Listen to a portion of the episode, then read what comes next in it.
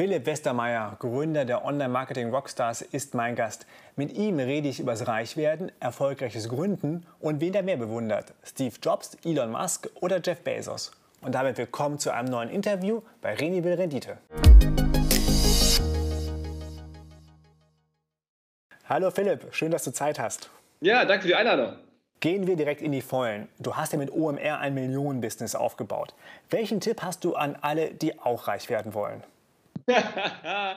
das ist ja schon mal hier ein Start. Also ein Millionenbusiness ist ja von bis. Ne? Wir sind da sicherlich an der unteren Ende des, äh, unteren Ende des Millionenbusiness, das muss man schon mal fairerweise sagen, weil ähm, das ist ja bei uns nach wie vor ein sehr inhaltegetriebenes Geschäft und ähm, damit macht man heutzutage halt nicht mehr die ganz großen Millionen. Ähm, und was meine Erfahrung aber war, ist, dass ich halt versucht habe, Sachen zu machen, die sehr nah am Geld gebaut sind per se. Es gibt ja aus meiner Sicht so zwei verschiedene Routen, die man gehen kann als Gründer. Entweder man glaubt an die ganz, ganz große Idee, ein Flugtaxi oder irgendwie ein neues Medikament oder so, dann braucht man halt offensichtlich Geld. Das kann man halt nicht bootstrappen. Ähm, und dann kommen da ganz große Sachen bei raus, wie vielleicht irgendwie BioNTech oder anders. Ähm, oder ähm, es klappt halt gar nicht und es ist halt irgendwie das ganze Geld ist weg, aber es ist dann bestenfalls nicht das eigene. Und bei mir war es immer so, ich hatte immer einen sehr großen Respekt davor, so Geld von anderen Leuten anzunehmen, ähm, auch wenn die natürlich wussten, dass es ein Risiko ist. Ähm, und habe dann immer versucht, Sachen zu machen, wo relativ klar ist, wenn das jetzt so klappt, dann müsste ich damit schon irgendwie übermorgen Geld verdienen. So kleinere Mengen natürlich. Ja. Ähm, und das habe ich irgendwie bei OMR zum Beispiel von Tag 1 an gemacht. Am Anfang war es sogar nur ein Hobby, wo ich so nebenher ein bisschen Geld verdient habe und dann gesagt habe, okay, mache ich das noch dazu, dann kommt da noch ein bisschen was raus und da noch ein bisschen was raus. Und so haben wir uns wirklich sehr so, ja, man nennt das halt bootstrapped oder von der Hand in den Mund, aber immer ähm, weitergehangelt. Und jetzt sind, halt, sind halt da ein paar Millionen zusammengekommen über die verschiedensten äh, Geschäftszweige, die wir so betreiben. Aber das ist jetzt mein Weg und ich glaube, das ist halt einer von den beiden, die man so ganz grob kategorisieren kann, die überhaupt möglich sind, um halt ein Millionenbusiness zu bauen. Das ist ja interessant, dass du sagst, du hattest Schwierigkeiten, von anderen Leuten Geld zu nehmen. Ja, ist so. Also das ist aber auch eine, eine ja, wie soll man das sagen? Ähm, vielleicht auch eine Generationsfrage. Ich meine, ich habe das ja so, weiß ich, mit vor 15 Jahren, 20 Jahren zum ersten Mal vielleicht darüber nachgedacht, Gründer ähm, zu werden und dann natürlich überlegt, wie macht man das? Und da war auch schon klar, man, ähm, es gibt diesen Weg, dass man äh, Venture Capital, Risikokapital, man kann ja von Banken Geld leihen, das ist am meisten super schwierig, da muss man extrem dann, dann privat für haften, ist ja, ist ja bekannt. Und dann war das so, okay, ich könnte diesen Venture Capital Weg gehen, man gibt man halt einen Teil der zukünftigen Firma weg. Ähm, und bekommt dann dafür halt Cash. Und das ist auch deren Geschäftsmodell, das ist auch gar nichts, ist natürlich alles richtig und das ist, machen ja auch alle so, oder sehr viele.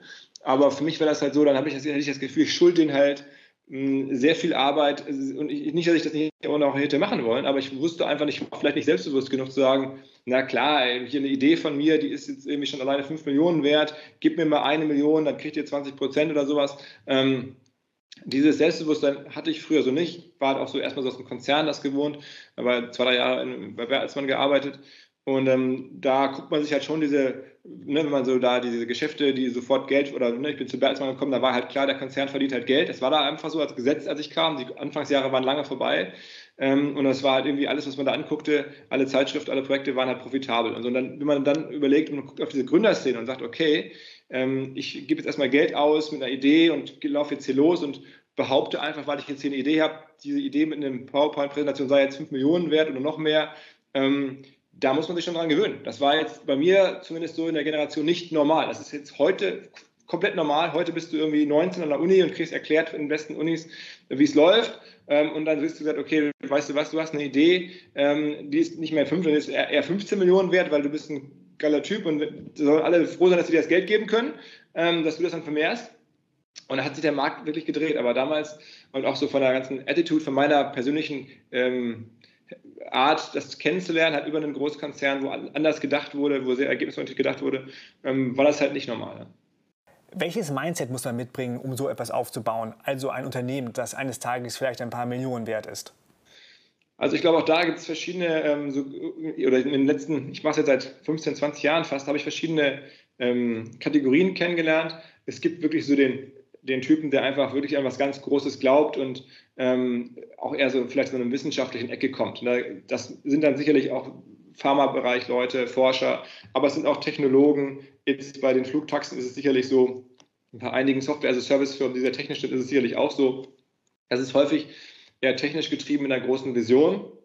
Ähm, das ist ein. Dann gibt es halt Leute, die durch Zufall in Sachen reinstolpern, ne, die einfach irgendwie in meiner Generation war das so bei, bei Google irgendwie Seiten optimieren, die einfach ein Hobby haben, sich dazu eine Website bauen, mit Freunden austauschen. Am Ende sogar ja auch ein Mark Zuckerberg ist ja in Facebook mehr oder weniger zufällig reingestolpert. Ne? Übrigens, die Google-Gründer gelten dann wieder in die Kategorie ähm, äh, große Vision Forscher eigentlich. Ne?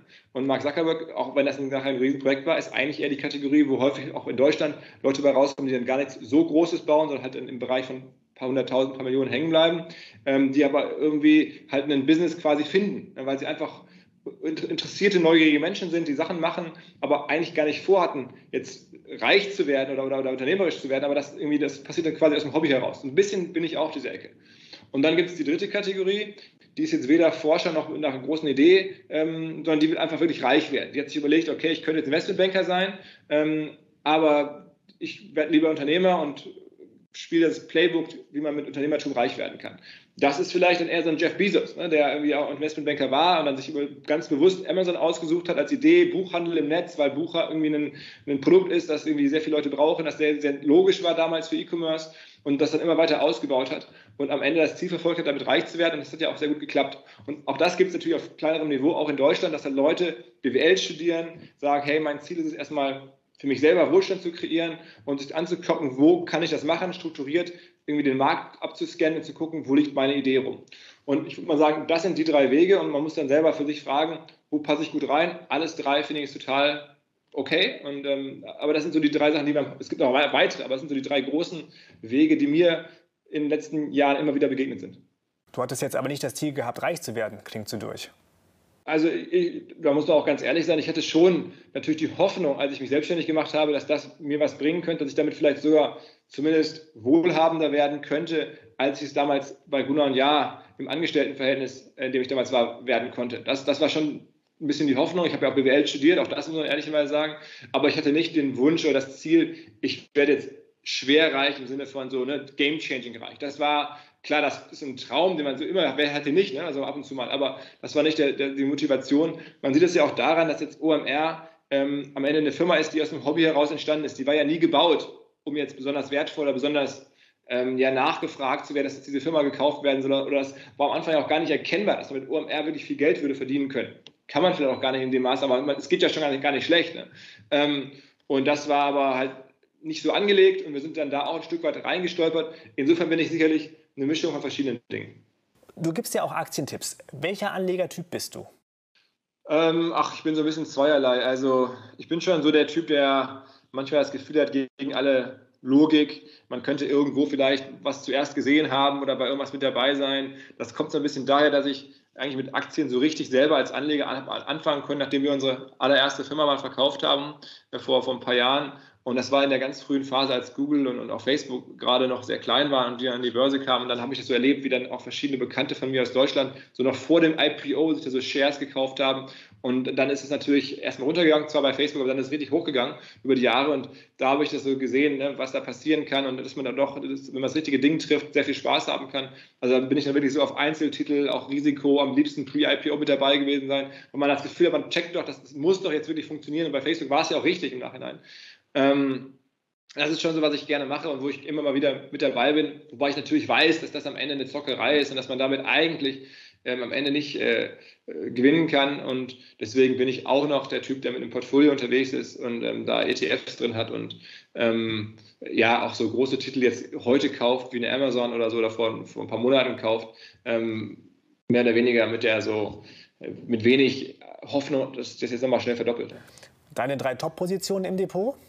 Aktuell ist meine größte Position, glaube ich, About You tatsächlich. Ähm, auch das konnte ich äh, pre-IPO, also ganz kurz davor, ähm, eine Zuteilung bekommen, weil ich auch die, die, die, den Gründer, vor allem, die Gründer Tarek vor allen Dingen äh, kenne. Und da war das erst um da eine Zuteilung bekommen zu können, musste man da mit etwas größeren Summe einsteigen. Ähm, das habe ich dann gemacht und auch bis heute gehalten und ist jetzt zumindest stabil, aber da bin ich für die Zukunft ähm, bullish. Ähm, deswegen ist sie so groß. Dann überlege ich mal, da habe ich tatsächlich auch die, ähm, also das ist jetzt keine Aktie, aber ich habe irgendwie wahrscheinlich die zweitgrößte Position in, in, in, in Kryptowährung, ähm, weil ich da eigentlich auch von ausgehe, dass sich das irgendwie in, also gerade bei Ether und Bitcoin, also bei den beiden großen, äh, in den nächsten Jahren immer weiter nach oben entwickelt.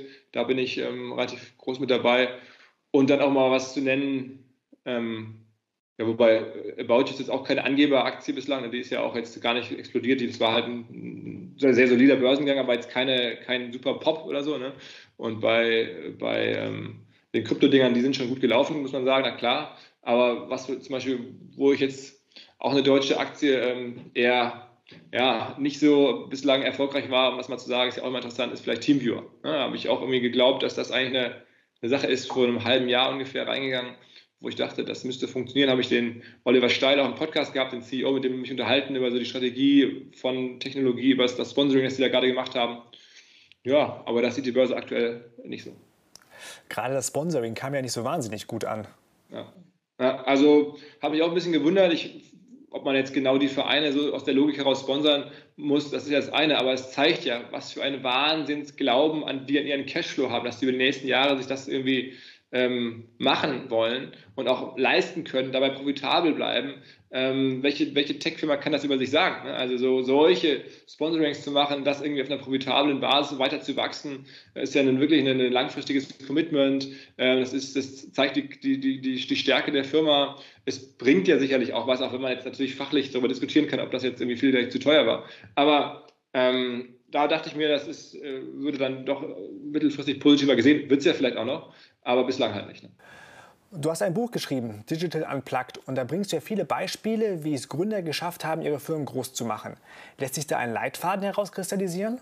Ja, was ich schon auffällig finde, ist, wenn man sich auch gerade anguckt, ähm, was in den letzten Jahren in Deutschland für Firmen entstanden sind, auch aktuell, die erfolgreich sind, dann ist es schon so, man sieht, es entsteht irgendwo ein großes Ökosystem, ein neues. Ne? Also ähm, nehmen wir mal an, als Google entstanden ist, da gab es auf einmal die Möglichkeit, halt so, sagen wir mal, sehr stark über Google neue Aufmerksamkeit, neue Kunden zu gewinnen. Das haben halt manche früher verstanden und manche später.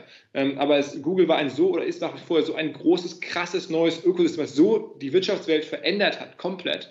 Was halt, wer das früher erkannt hat, konnte auf dem Rücken von Google sehr gut Firmen aufbauen. Ich würde sogar sagen, mit Zalando hätte es niemals gegeben, oder würde es niemals geben, wenn nicht, dass sozusagen die Gründung von Zalando mit der frühen Phase noch ungefähr von Google ähm, durch Zufall wahrscheinlich äh, korreliert hätte. Das wäre einfach nicht, man würde das heutzutage nicht mehr so bauen können. Und Zalando war nur möglich, weil man Kunden halt sehr günstig einkaufen konnte über SEO, über die damals noch viel günstigeren SEA, also die Klickpreise.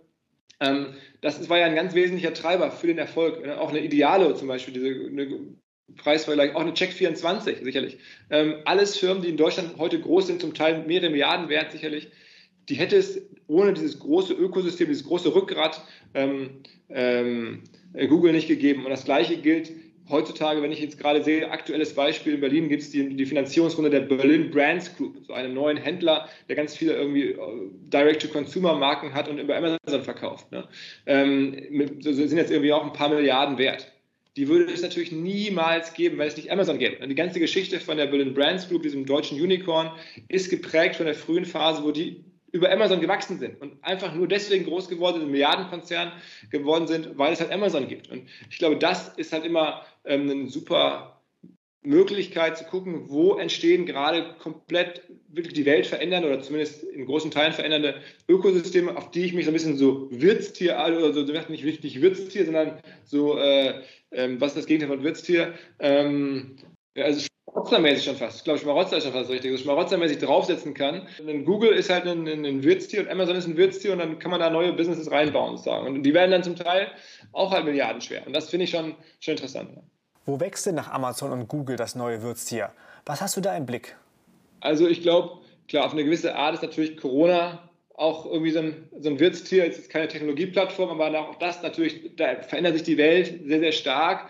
Und deswegen finde ich es total legitim, sich zu fragen, was kommt jetzt hier nach Corona Neues, was verändert sich jetzt hier, wo ich irgendwie draufgehen kann. Weil natürlich, wenn so große Brüche kommen, ne, am Ende ist ja Google auch nichts anderes als ein großer Bruch in der Wirtschaftswelt und Amazon auch und Corona halt auch. Das heißt, es muss gar nicht unbedingt eine Technologieplattform sein. Es kann auch Corona sein, wo man sicherlich aktuell drauf gucken kann. Es ist sicherlich auch aktuell nach wie vor das ganze Thema Blockchain irgendwo ein großes Wirtstier, ein großer Bruch, der sehr wahrscheinlich immer weiter kommt, wo man draufgehen kann. Sieht man ja auch, dass das jetzt viele machen. Ähm, und das wären so zwei, die mir jetzt gerade aktuell einfallen, die wirklich groß sind, also wo wirklich große Brüche wahrscheinlich passieren. Glaubst du, wir werden eines Tages in Deutschland so einen Tech-Konzern sehen, der in dieser Liga mitspielen kann? Wir haben ja schon ein paar. Ne? Also ich meine, eine SAP ist ja schon so, eine, eine VW ist auch schon so. Also ich glaube, da ist eher die Aufgabe, diese, diese Plattform, diese großen Wirtstiere, ich würde mal sagen, das sind mittlerweile ja auch Wirtstiere selber, also eine SAP und eine VW, die eher zu erhalten und zu sagen, okay, ähm, das waren über Jahrzehnte wirklich Ökosysteme, große Brüche, weltverändernde Plattformen. Ähm, und die, da ist eher die Aufgabe, die zu transformieren. Aber es gibt sie ja schon hier in Deutschland. Also insofern, das ist schon da. Die Frage ist, gelingt es jetzt noch, neue aus dem Nichts ranzuzüchten, die dann auch so groß werden wie eine VW oder eine SAP? Und ähm, das, ich halte es total für möglich. Also ich sage jetzt nicht, das ist nicht, das ist nicht drin. Klar, jetzt die Frage Richtung Billionen und, und so, das haben wir ja noch nie gehabt in Deutschland. Das ist auch noch nie so gewesen, dass wir in Deutschland überhaupt die wertvollsten Firmen der Welt hatten. Hat es, glaube ich, noch nie hier gegeben, mit ganz wenigen Ausnahmen und mal so für ein paar Momentaufnahmen, aber wirtschaftshistorisch eigentlich noch nie. Und deswegen, ob das jetzt kommt, glaube ich auch eher nicht. Aber dass wir eine Firma erzeugen können in Deutschland, ähm, die vielleicht heute gegründet wird oder letztes Jahr gegründet wurde und die in den nächsten Jahren 100 Milliarden wert sein könnte, das glaube ich auf jeden Fall. Wir haben ja jetzt schon ein paar Firmen erwähnt, Apple und Amazon und so weiter. Wenn man sich jetzt mal die Leute hinter den Firmen anschaut, also zum Beispiel Steve Jobs, Elon Musk oder Jeff Bezos, wer ist für dich der größte Gründer, der größte Visionär?